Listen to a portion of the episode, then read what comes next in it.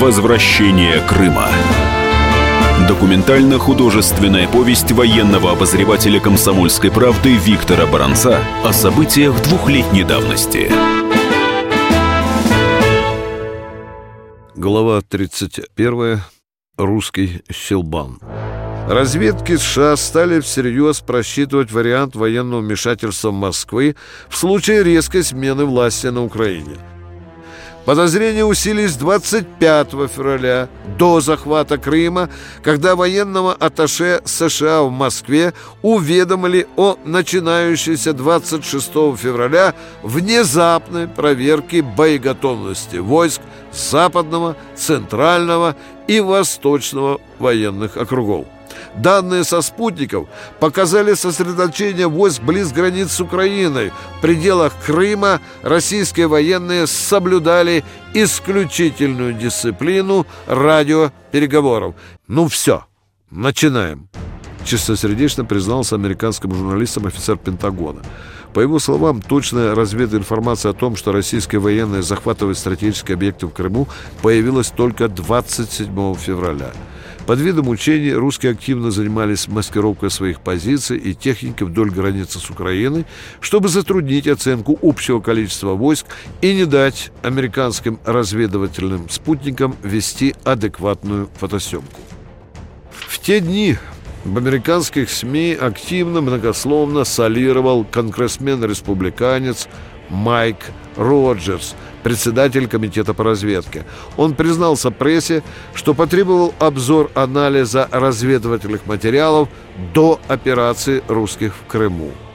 Эти материалы, говорил он, оказались ошибочными оценками, утверждавшими, что наращивание российских войск у границы с Украиной было просто блефом Владимира Путина.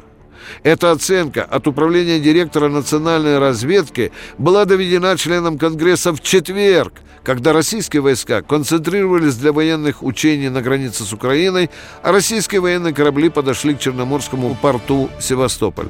К утру пятницы в Вашингтоне эта оценка выглядела близоруко. В то время как открытого, массированного вторжения не происходило – российские военизированные формирования захватывали ключевые транспортные объекты и направления Крымского полуострова, а часть войск растеклась вдоль границы. Сотрудники управления директора национальной разведки провели по этому вопросу брифинг на Капитолийском холме. Покидая его, люди были раздражены, потому что они были уверены – все будет так, как им сказали, что ничего не должно было случиться. А в следующие затем 24 часа российские войска вошли в Крым. Америка скрежетала зубами, вчитываясь в строки своих газет. Разведка США проморгала начало военной операции русских в Крыму – Российские командиры и солдаты засекретили радиопереговоры, прослушка коммуникации российских лидеров также ничего не дала. Внезапные учения армии русских были умелым отвлекающим маневром. Россия тактически вчастую переиграла США при операции в Крыму. В свирепо негодующем хоре американских голосов был слышен и печальный баритон главнокомандующего Объединенными Вооруженными Силами НАТО в Европе генерала Филиппа Бридлова. Он признавался – мы думали, что русские войска у границ Украины находятся в 12-часовой готовности, что они в состоянии захватить значительную часть страны в течение 3-5 дней. А тут вдруг хоп! И русская армия уже в Крыму. Мы проиграли. Этот рыдающий хор американских политиков и военных звучал в России как гимн ее армии и ее верховному главнокомандующему. США потрясены работой российской армии в Крыму, писала газета «Вашингтон-Пост». Современная российская армия уже не та, что показала себя такой слабой в Афганистане. Сейчас это слаженная и дисциплинированная организация, профессионализм которой помог избежать кровопролития в Крыму. Дипломатическая реакция на российскую интервенцию в Крым еще продолжается, но руководители Пентагона уже начали оценивать результаты полученных уроков. Общий итог таков. Российские действия в Крыму стали уроком по скоростному размещению сил спецназа для достижения строго ограниченной цели. Хорошо организованная операция в Крыму демонстрирует значительное улучшение качества обучения в российской армии. Десять лет назад в Чечне и в 2008 году в Грузии они действовали куда менее слаженно. Очевидно, что Россия начинает получать результаты увеличенного финансирования и модернизации своей армии.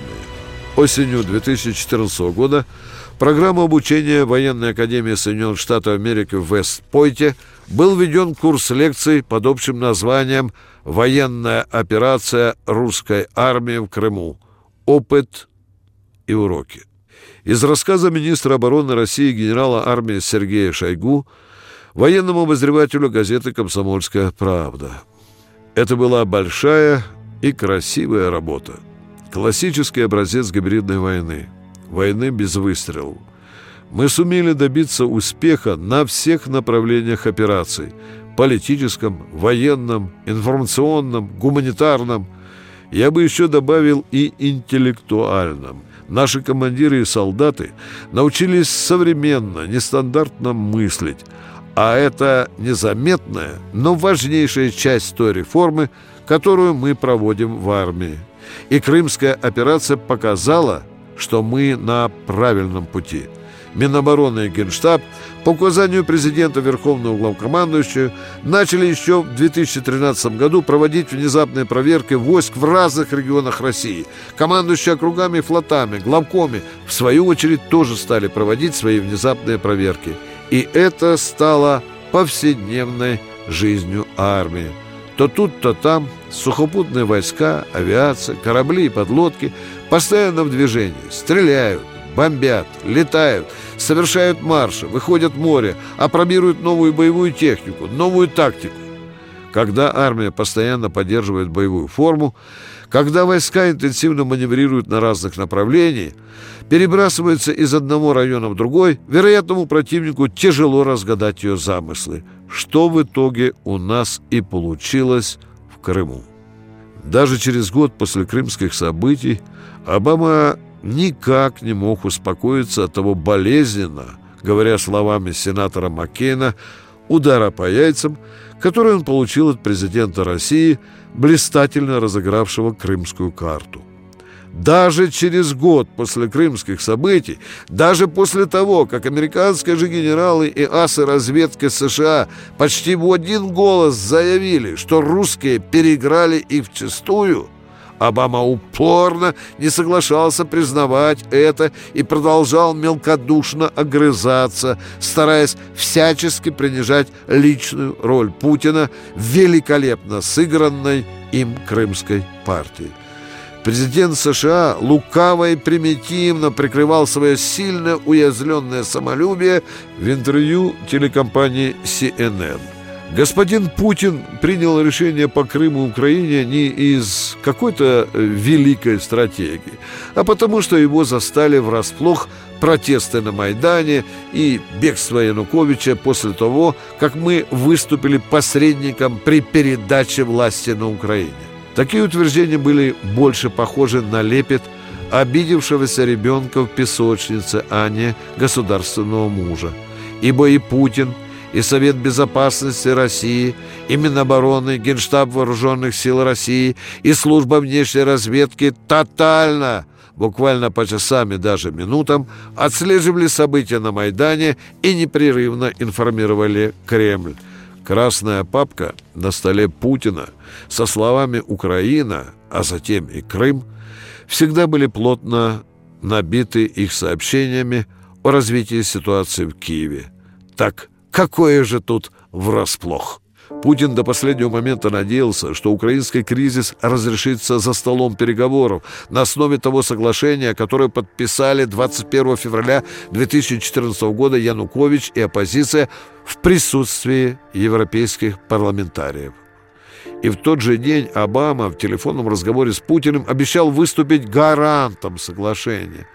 Но то было вероломное лицемерие, ибо эмиссары США в Киеве плюнув на соглашение, толкали на вершину украинской власти своих ставленников, выступая не посредниками при передаче власти от законно избранного президента путчистам, а соучастниками государственного переворота, то есть преступления.